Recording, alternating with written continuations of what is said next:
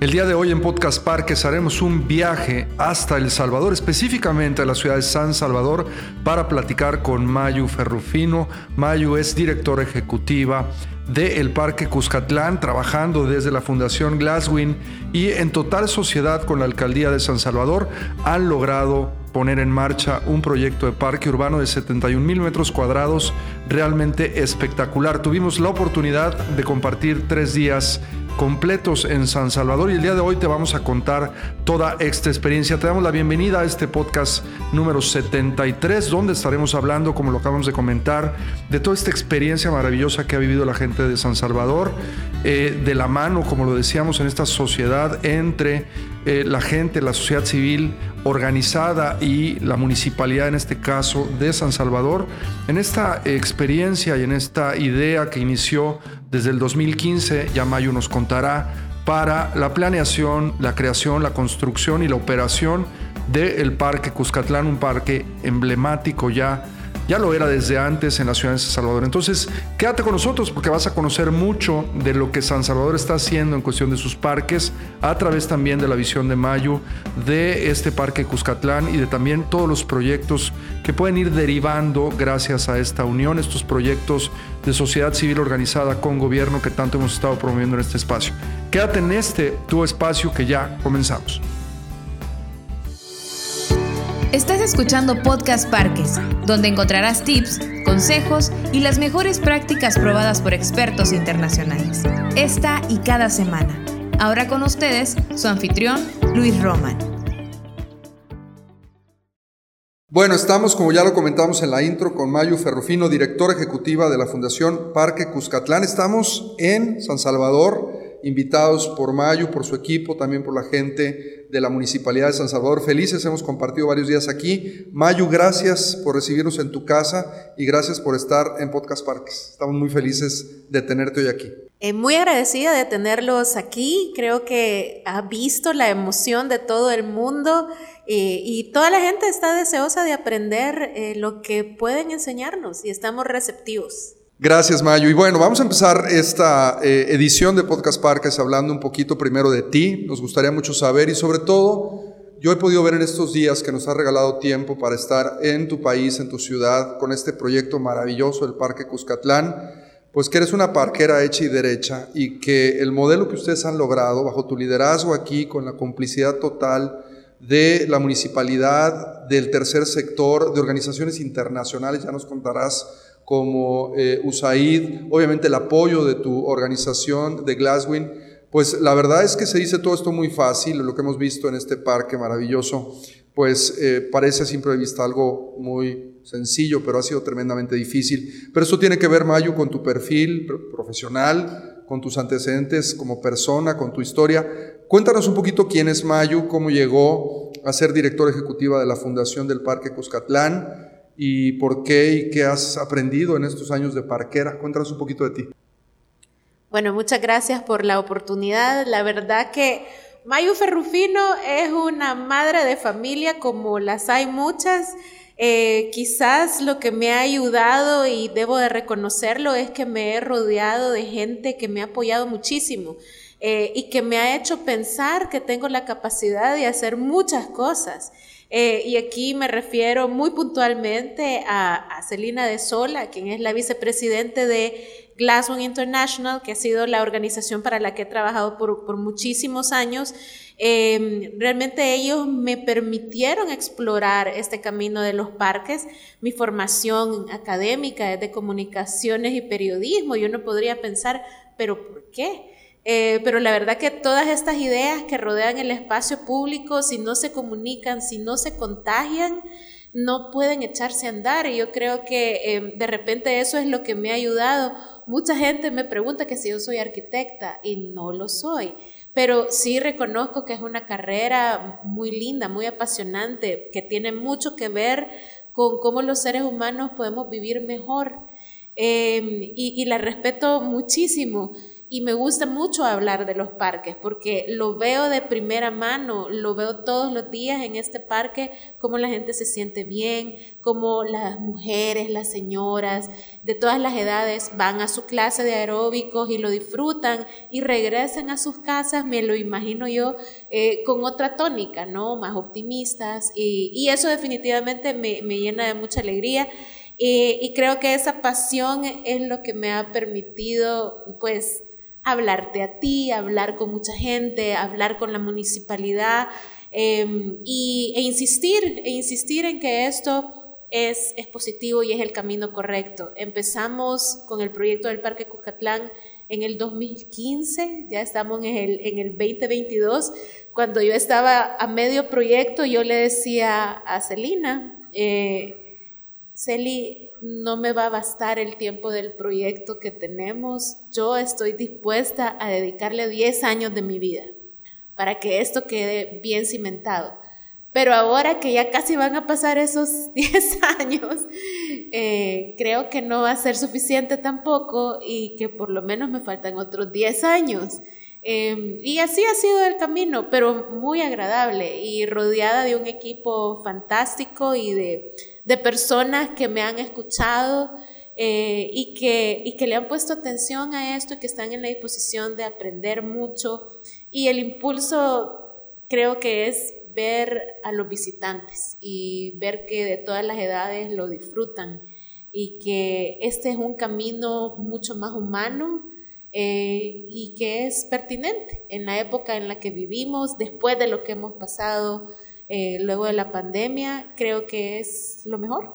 Vamos a hacer eh, el rewind, como le decíamos a los que vivimos en la época de los cassettes, ahorita ya no se hace eso, pero ya nada más se regresa ahí con la manita, eh, un poco en, la historia del parque, porque tú que nos estás escuchando de todas partes de América Latina, esta historia que ha sucedido en El Salvador, específicamente en la ciudad de San Salvador, bajo el liderazgo de la Fundación Glasswing, de la gente de la alcaldía, de Mayu, de mucha gente que se ha involucrado en este maravilloso proyecto, es estos eh, ejemplos que queremos ver cada vez más en América Latina y que nos hacen falta conocer. Por eso eh, estamos súper agradecidos de haber pasado estos días contigo, pero además tener la oportunidad de recoger parte de esta historia en este podcast para que toda la gente que lo escucha pueda también inspirarse, porque de eso se trata un poco, de irnos conociendo para poder aprender unos de otros. Y esto seguramente cuando nació como una intención eh, en este parque que ahorita nos contarás un poco, tiene una historia mucho más allá de este 2016, 2015, donde ustedes empiezan con el proyecto ya más en forma o con la construcción. Ahorita nos contarás bien la línea de tiempo de esto. Es un parque que a final de cuentas está en una zona de la ciudad que lleva muchos años aquí y que ustedes entran a hacer una reconceptualización y una remodelación por completo, pero además, sobre todo, un proyecto que socialmente hablando, además de otros beneficios ambientales, eh, de, otras características, ha venido a cambiarle la cara a la ciudad. Y este proceso, eh, me gustaría un poquito que nos explicaras cuáles han sido estos grandes retos que has tenido durante estos años eh, me encanta escuchar que llevas casi 10 y que estás renovada para agarrar otros 10, porque siempre hablamos en este espacio y en todos los espacios que tenemos oportunidad en la asociación, de que estas historias se tejen y se entretejen con mucha paciencia, con mucho tiempo, y que cuando uno ve los resultados, estamos ahorita transmitiendo el podcast, lo estamos grabando eh, en el trébol cultural que está debajo del auditorio, el anfiteatro del Parque Cuscatlán, una cosa espectacular, este diseño es de un arquitecto colombiano, y estamos aquí en las instalaciones y yo estaba maravillado porque nos invitaron a dar una conferencia en la mañana en este anfiteatro bellísimo, se llama La Hoja, y ahorita hay una clase de aeróbics, ¿no? Y nos ha tocado ver arte y nos ha tocado ver un montón de cosas, pero ¿cómo ha costado trabajo llegar a este camino, Mayu? Y sobre todo en estos retos, eh, ¿cuáles son las perspectivas también que te planteas a futuro en esta renovación también? De, este compromiso, lo hablamos en la mañana en la conferencia, que cuando uno sabe más, necesariamente se tiene que comprometer más. Por eso me encanta el tema del podcast y me encanta eh, entender cómo estos esfuerzos de comunicación que compartimos de la mano de gente como tú, que está cambiando la realidad de sus ciudades, le puedan servir de inspiración a otros. Pero bueno, también echemos el casero un poco atrás Cuéntanos un poco cómo se desarrolló este parque, cuánto costó, de qué tamaño es, para que la gente, vamos a dejar en las notas del podcast un montón de fotos, le vamos a dejar también la liga directa al blog de la NPR donde reconoció la asociación al Parque Cuscatlán como el parque del mes. Eh, y bueno, creo que vale la pena que puedas meterte a ver todas estas fotografías, pero que nos cuente Mayo de su viva voz, como se dice, pues por qué pasó y cómo llegó hasta acá y ya cuando veas las fotos y escuches la narración de Mayo, darás cuenta de esta cosa que es maravillosa. Mayo, cuéntanos. Bueno, para comenzar, eh, Glasgow International es una organización que ha venido trabajando muchísimo en el área de educación, de salud, de empleo, pero nosotros notábamos que había algo que no habíamos tocado y que era la parte de espacio público y que al final uno no puede considerar que la vida solo pasa en la escuela eh, entonces decíamos, ¿qué, podemos hacer? ¿Qué, más podemos ofrecer? Y empezamos a, ver esta idea del espacio público. decíamos, tenemos que intervenir plazas, tenemos que intervenir parques, tenemos que hacer algo. Eh, pero como yo te decía antes, mi formación es de comunicadora eh, y en, en la oficina en esa época no teníamos arquitectos, ahora sí tenemos varios. Eh, pero empezamos a ver, ¿y qué podemos hacer? Y claro, empezamos a hablar con la gente que más sabía. Casualmente, eh, por, porque a nivel privado, Felipe Uribe trabajaba aquí en El Salvador en algunos proyectos, lo tuvimos en algún momento disponible y empezamos a hacerle preguntas y a proponerle este espacio. Y le preguntamos, ¿crees que haya oportunidad? Y él nos decía, pero por supuesto que hay una gran oportunidad en este espacio, tiene un enorme potencial. Eh, el Parque Cuscatlán es un parque histórico, está desde 1939, cuando se fundó.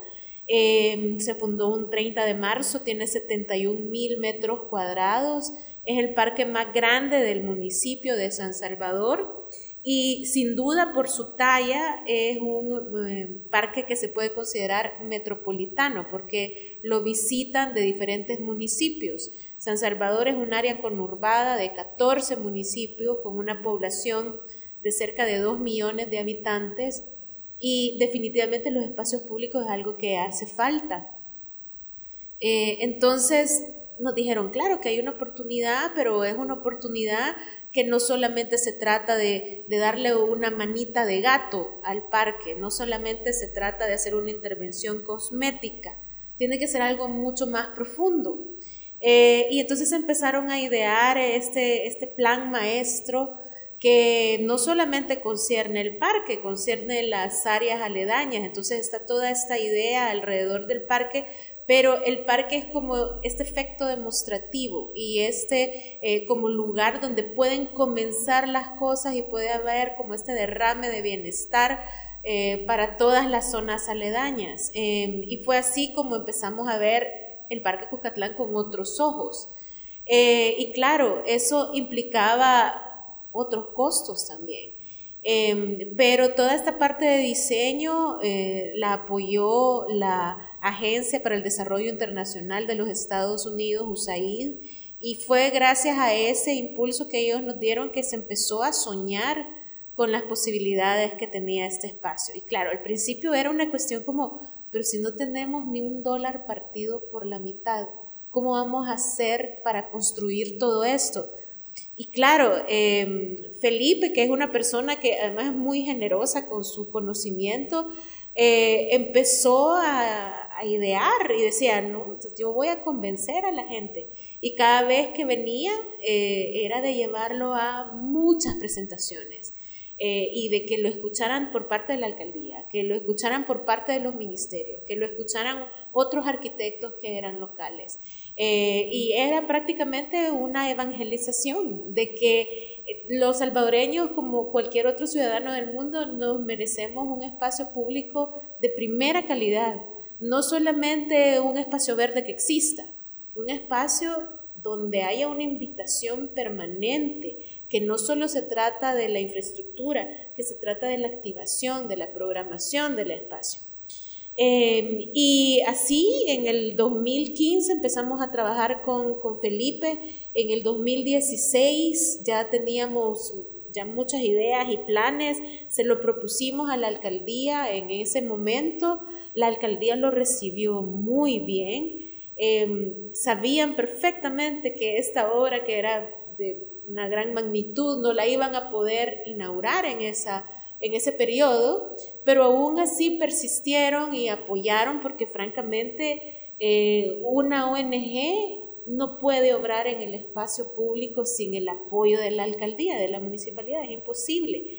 Em, y, recibimos ese apoyo. Después de, pues sí, de mucho convencimiento, de mucho diálogo y todo, eh, encontramos esos oídos atentos y finalmente se hizo posible.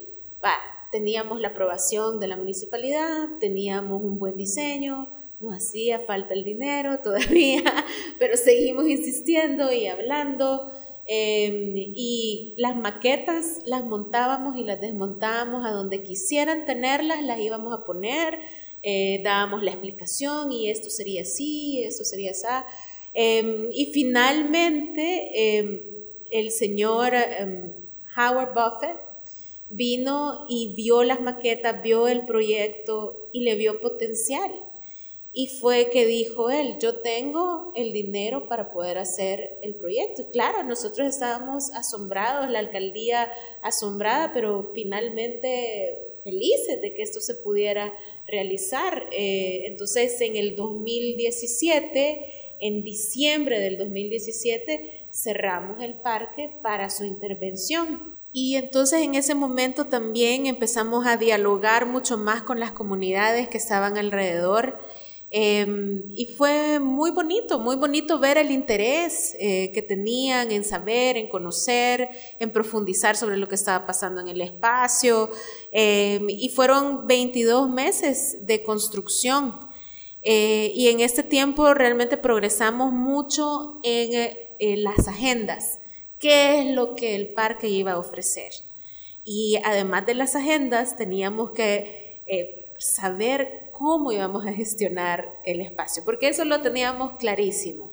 Habemos, hemos visto muchas veces eh, en El Salvador proyectos hermosos que se construyen, pero que no se les da seguimiento y luego se deterioran hasta que ya no se pueden usar. Eh, y definitivamente no queríamos que eso pasara con el Parque Cuscatlán y empezamos a investigar modelos en todas partes. Esa fue la primera vez que yo tuve contacto contigo, em, que empecé a investigar qué es lo que se podía hacer. Eh, empezamos a ver que, cómo lo hacían en Guatemala, cómo lo hacían en Colombia, cómo lo hacían en México, en Estados Unidos. La conclusión a la que, llegaba, que, que llegamos en ese momento fue que no había algo fijo, eh, que podíamos innovar, que podíamos buscar nuestra forma. Media vez eso implicara eh, que iba a ser sostenible en el tiempo y que íbamos a poder eh, dejar este parque como legado. Y por supuesto eso implica cuestiones legales también. Empezamos a configurar la fundación del Parque Cuscatlán, cuya principal misión era cuidar esa herencia súper buena que nos había dejado The Howard Buffett Foundation eh, y a comprometer a, empresarios nacionales eh, para que este parque pudiera sostenerse en el tiempo. Claro, todo esto con la ayuda de la alcaldía de San Salvador y se firmó un convenio. Con este convenio, de verdad que yo siento que hemos volado eh, estamos en una comunicación muy buena con la municipalidad actual eh, y eso nos ha permitido eh, innovar, seguir innovando y seguir buscando y ver qué concesiones pueden ser buenas para el espacio, pero siempre tratando de guardar un balance en que aporte y que mantenga también el espacio. O sea, no podemos destruir el espacio bajo el concepto de que vamos a recibir un dinero, ¿verdad? Entonces creo que eso, eso es, bien importante. Los visitantes lo notan, hacemos una encuesta cada dos meses y ahí vamos monitoreando nuestros resultados. Eh, y eso es, bien positivo porque de otra manera no podríamos saber si lo que está haciendo está bien, está mal o qué. Em, en esta encuesta hacemos una serie de preguntas de todo tipo, o sea, y ahí vamos abordando desde el perfil del visitante em, hasta cómo les ha parecido una actividad determinada, cómo la califican, si volverían, cuántas horas pasan en el parque. E, en fin, es un, un ejercicio bastante intenso que se hace cada dos meses porque creemos que ahorita es el momento en que tenemos que aprender más. Publicamos el podcast anterior, Mayo, sobre precisamente las encuestas, súper pertinente este asunto de los datos y cómo podemos ir recolectando y debemos recolectar información para poder tomar mejores decisiones en los espacios para que esto se refleje realmente en un proceso sostenido, en el, paso del tiempo, que por ahí es nuestro mayor reto, siempre lo estamos comentando en este espacio.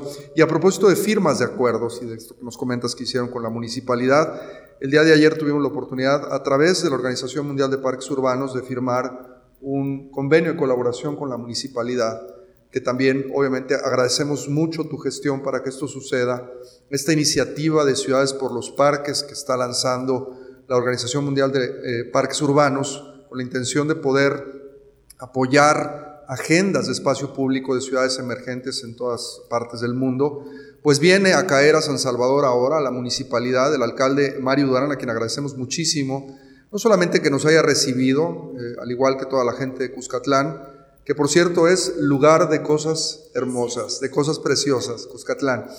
Eh, pues le agradecemos mucho a toda la gente de aquí de San Salvador, venimos a hacer un compromiso, un compromiso de mediano y largo plazo para que esto que se ha vivido en el Parque Cuscatlán como una historia de éxito, Mayo, que nuevamente te felicitamos porque necesitamos eh, más de estas, por eso las comunicamos y queremos que toda la gente que escucha este instrumento de comunicación y que está pegada a la asociación pueda saber que hay otros, que no se sientan tan solos, que hay otras personas que estamos en la misma lucha y en que entre más compartamos, entre más seamos generosos, esto que hemos vivido con Mayo en estos días de venir y aprender de sus parques, no solamente el Cuscatlán, de otros en San Salvador, es precisamente este ejercicio, pero no se deben de quedar ahí las cosas y esta iniciativa que firmamos el de ayer con el alcalde es precisamente este compromiso para que lo que ha pasado aquí, en esta historia de éxito, se pueda ir replicando poco a poco en otros parques de la ciudad, de la zona metropolitana y de otros lugares de San Salvador y de otros países para entonces seguir y continuar con este tema del legado del que siempre estamos hablando. Y esto, Mayu, eh, implica 10 líneas de acción que eh, pues estamos seguros que también bajo tu liderazgo nos vas a ayudar a, a, guiar para que esto empiece a pasar. Y también le propone un nuevo panorama a Cuscatlán, es decir, y a tus liderazgos y a los liderazgos de Clerc, de toda la gente eh, del gobierno, de Manuel, de Willy, que nos han recibido muy amablemente, y obviamente del alcalde, para que esto no quede, como decimos en México, eh, no sea llamarada de petate. Bueno, que esto de la, la de petate en México y probablemente en otros países es cuando se prende un tejido de estos, un petate, pues nada más echa una lumbrecita y ya se acabó. Y esto no queremos, queremos que esto sea realmente un fuego vivo que se extienda por todos lados y que nos ayude a avanzar. Y esto de venir a hacer esta firma de convenio, esta iniciativa de Ciudades por los Parques, es precisamente este proceso, Mayo, que eh, queremos que sea utilizado y obviamente tener a Cuscatlán como este gran ejemplo para transferir este conocimiento, para transferir esta historia de éxito, es una gran oportunidad y una gran responsabilidad. ¿Cómo estás viendo el futuro de la ciudad, de sus espacios públicos? ¿Qué te gustaría ver en los próximos 10 años? Ya lograste un parque de setenta y tantos mil metros cuadrados, de 10 millones de dólares, que fue lo que donó la fundación pero sobre todo una colaboración estrecha entre todos los actores de esta bellísima ciudad para que esto sea logrado. Pero ahora es como el siguiente paso, ¿no? Y creemos que este documento y este, estas líneas de acción plantean un camino que puede ser, a final de cuentas, bajo el liderazgo de personas como ustedes, tomado. ¿Cómo estás visualizando esto en el futuro? ¿Y qué puede significar también esta idea de líneas de acción para que Salvador se transforme en una ciudad de parques en realidad, ¿no? Bueno, yo creo, y esto lo hemos hablado en otras ocasiones, que se trata de crear un movimiento, eh, pero un activismo que sea muy constructivo, que se refleje en, obras, en acciones. Eh, como yo te decía en un momento, eh, nosotros desde una ONG, desde una fundación como Fundapark, podemos llegar hasta cierto punto Em, y, puede ser muy importante el aporte, pero si no tenemos el respaldo de una municipalidad, entonces es muy poco lo que podemos hacer. Eh, crear un movimiento que al final es lo que tú dices en tu presentación, ¿no? que está basado en la educación. Em, ese movimiento es lo que puede lograr que el Parque Cuscatlán no sea la excepción, sino que sea la regla. Eh, y esa para mí es una, es una gran aspiración, eh, poder eh, decir, poder pensar que empezamos con el Parque Cuscatlán, un parque de 71 mil metros cuadrados, que, que seguimos con el Parque Satélite o con el Parque Talapo, que ya los conociste, o, o con el Parque Bicentenario, poder decir que eso sigue, porque al final los seres humanos necesitamos eso. No es algo, no es una necesidad que va a parar, es una necesidad casi que crece. Em, entonces creo que, para mí esa es la perspectiva futuro, que este movimiento eh, se vaya nutriendo de más personas que se van educando sobre el potencial que tienen los parques urbanos de cambiar las realidades más complejas. O sea, aquí estamos en este parque, vemos mujeres que antes no podían venir a este espacio. Y no solo ahora pueden venir, ahora pueden venir a ejercitarse, ahora pueden venir con sus padres eh, que ya tal vez están, están mayores o pueden venir con sus hijos. Eh, entonces es esa realidad, cambiarla por completo. Eh, antes podías pensar que no podías ir al parque porque te sentías en peligro, porque te podían asaltar o te podían hacer algo contra tu integridad física. Ahora la gente se siente que puede sacar su celular, que puede traer su computadora. Tenemos gente de bancos que se vienen acá a hacer su labor diaria, eh, a hacer llamadas y todo, y están con sus computadoras. Y eso de verdad es, eh, da una gran felicidad verlo, o sea, esa diversidad de, gente que nos visita, personas con, con, alguna discapacidad que disfrutan el espacio y, que claro, la accesibilidad, aunque ya es algo eh, que no es nuevo a nivel mundial, pero todavía a nivel de parques urbanos tenemos esa deuda con muchas personas y no puede ser que solo el Parque Cuscatlán haga eso. Tienen que haber otros parques y ya existen. Es solamente de renovar la mirada y de pensar que es posible, antes que nada, de cambiarnos ese chip de negatividad y cambiarlo por uno de optimismo, porque al final la vida sigue, puede que uno no siga en ella, pero las ciudades son, son esa constante, eh, van a seguir creciendo y tienen que crecer de la manera más humana posible. Me encantan las reflexiones que haces y compartías algunos indicadores en la mañana antes de empezar la sesión. Eh, tuvimos la oportunidad de platicar con gente de universidad, de ONGs, donantes, una comunidad bellísima, se juntaron más de 200 personas, 150, 200 personas aquí en el anfiteatro a discutir sobre cómo hacer ciudadanía y cómo llevar esto a un territorio más fértil y sobre todo, como decías tú, que se replique y que sea, me encantó esto de la, de la regla, te lo voy a copiar por ahí, ahorita que estamos en esto de las, del benchmarking, lo, lo platicábamos en la mañana, y estos indicadores, nos decías que ha subido la percepción de seguridad en el parque del 20 al 90%. Es brutal eso. Es brutal en un país como El Salvador, eh, que al igual que México y que muchos otros países de América Latina están sufriendo mucho por la violencia, tener estos oasis en la ciudad y tener más cada vez, pues es algo que nos tiene que comprometer y que nos tiene que mover porque pues esto a final de cuentas es un beneficio para todos. Por eso también siempre estamos invitando a que todos nos sumamos a esto. Y Mayu, has hecho un trabajo excepcional junto con un montón de personas en un proceso de complicidad, ha levantado del polvo un parque majestuoso, hermosísimo, que obviamente es orgullo también de todo Salvador. Eh, el día que puedas y tengas la oportunidad de visitar El Salvador y venir a la ciudad de San Salvador, pues no te puedes perder. Como decíamos por allá, el día que vengas a Cuscatlán, no te olvides de visitar San Salvador. ¿eh? Es por allá eso. Pero bueno, Mayo, la verdad es que felices de haberte eh, podido ver aquí en tu tierra, en el parque y de que nos compartas el día de hoy estas reflexiones. Y también me gustaría mucho que, para ir cerrando un poquito el contenido del podcast, porque tú y yo nos podemos echar aquí eh, un buen rato platicando, que pudieras darle una reflexión, un consejo, una recomendación a todos los profesionales de parques que trabajamos en la industria en América Latina, que estamos ansiosos de poder lograr estos éxitos como el que se ha logrado aquí en San Salvador. No lo digo, como se dice, de dientes para afuera, Estuvimos aquí en San Salvador tres días, nos vamos mañana, pero nos vamos felices de haber visto esto con nuestros propios ojos y constatar una realidad que es maravillosa y que nos tiene que animar a seguir trabajando. Y este consejo, esta recomendación, le pueda servir a otros profesionales de nuestra industria para que no se rindan sobre todo, porque es difícil, y lo decía hace un rato, sacaste esto del polvo junto con un montón de personas, pero se necesita mucha entereza, se necesita mucha voluntad, mucha perseverancia. Y bueno, eh, a lo mejor me estoy adelantando, pero me gustaría escuchar mucho de ti.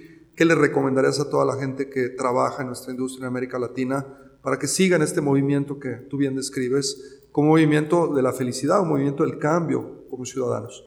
Bueno, antes que nada, pienso que trabajar en parques es un privilegio.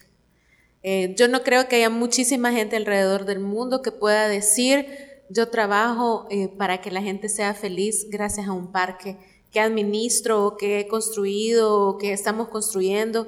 De verdad es un privilegio y creo que todos los parqueros que nos escuchan tienen que comprender y sentirse más felices por eso, solo por ese hecho. El otro, la otra cuestión es que no estamos solos, em, aunque no somos tantísimos alrededor del mundo, pero somos una comunidad. Somos una comunidad que podemos enseñarnos los unos a los otros. Y es un trabajo que no termina nunca, no hay final para esto. Hay tal vez un principio en tu vida como ser humano, el principio donde tuviste la suerte de que a nivel profesional pudiste comenzar a trabajar en parques, em, pero el parque no se termina. Definitivamente la labor más pesada del parque, pero más eh, gratificante, em, inicia cuando la obra de construcción finaliza. Pero de ahí eh, la aspiración es que estos sitios estén al servicio de la ciudadanía por la eternidad, ¿no? Entonces hay que mantenerse aprendiendo todo el tiempo y escuchando todo el tiempo y aprovechando esta comunidad. Eh, por eso a mí los podcasts, tú lo sabes, me encantan porque escucho a esta serie de gente con muchos acentos porque son de muchas nacionalidades que hablan de lo que han aprendido y que son generosos y lo comparten. Y creo que esa es la tónica que debe seguirnos acompañando, aprender y compartir lo aprendido, ser generosos en ese sentido y definitivamente ser muy pacientes, ser muy pacientes, entender que los tiempos del ser humano son mucho más cortos que los de la ciudad, pero que podemos dejar aún así un legado. Como dicen los clásicos en España, olé. Mayu, gracias por haber estado con nosotros en Podcast Parques. Bueno, gracias por abrirnos la puerta de tu parque y de tu ciudad. Eh, ya nos llevaron a comer pupusas. Los que no sepan qué es una pupusa tienen que venir a El Salvador, no se los vamos a contar. Pero te agradecemos mucho que nos hayas abierto las puertas eh, de, tu, de tu espacio público tan maravilloso, el Parque Cuscatlán, y que nos sigamos viendo en esta, en esta dinámica de movimiento eh, pues por muchos, muchos años para seguir compartiendo como lo hemos hecho de manera tan generosa y te lo agradecemos mucho. Todo lo contrario, muchas gracias a, ustedes por, por, seguir con esta comunidad, haciéndola crecer, es, de verdad un gran aporte. Eh, y, yo me sumo a la comunidad y estoy muy contenta de ya sentirme que pertenezco eh, y ojalá logremos que más personas se vayan sumando. Acabas de escuchar, gracias Mayo, acabas de escuchar a Mayo Ferrufino, director ejecutiva de la Fundación Parque Cuscatlán, Fundapark, en San Salvador, en El Salvador, maravilloso país, maravillosa ciudad, maravillosa gente y maravilloso parque. Todo ha sido realmente espectacular, muy agradecidos nuevamente. Y a ti que nos escuchas, te queremos invitar, como lo hacemos cada semana, a que te unas precisamente a lo que decía Mayo, a este movimiento por mejorar nuestras ciudades y la felicidad de los seres humanos que viven en ellas a través de los parques urbanos y espacios públicos. Uniéndote a la membresía de la NPR, vas a poder acceder a un montón de recursos, te lo decía Mayo, importantísimo compartir experiencias, educación, formación y la NPR a través de su membresía. También tenemos otros recursos que no son eh, exclusivos de nuestros miembros, son de acceso directo como este podcast, algunos webinars, la revista Parques, pero tenemos también cosas exclusivas como nuestra Academia Parques, los cursos y algunas cosas en nuestra biblioteca digital que seguramente te van a ser de mucho interés. Además, Y nuevamente te lo recordamos, este año estamos de manteles largos por la celebración del Congreso Mundial de Parques Urbanos que se va a llevar a cabo del 14 al 18 de noviembre en la ciudad de Monterrey, en México. Y esta semana que viene, precisamente el día 13, estaremos lanzando ya de manera oficial con el alcalde Luis Donaldo Colosio en la ciudad de Monterrey. Nos acompañará también Jane Miller, nuestra chair, en la World Bank Parks, la chair de América Latina, Itziar de Luisa, del Parque La Mexicana, y muchos otros parqueros, Germán, obviamente, Enríquez, de el eh, San Pedro Parques, que también es parte del Consejo de la, eh, de la Organización Mundial de Parques Urbanos. Estaremos lanzando el Congreso de manera presencial en la ciudad de Monterrey. Felices también ya por lograr esto y que finalmente podamos vernos cara a cara al final de este año en Monterrey. Y bueno, pues agradecerte como siempre que nos escuches y que nos ayudes a compartir nuevamente lo del movimiento. Cada vez que haces esto, que compartes un contenido de la asociación, nos ayudas a que otra persona se entere de todo esto y pues ayude también a crecer a otros proyectos. Nos escuchamos la siguiente semana en otra emisión más de Podcast Parques. Nuestro podcast ha terminado. Te recordamos visitar nuestro sitio web www.anpr.org.mx y seguirnos en redes sociales como arroba ANPR México.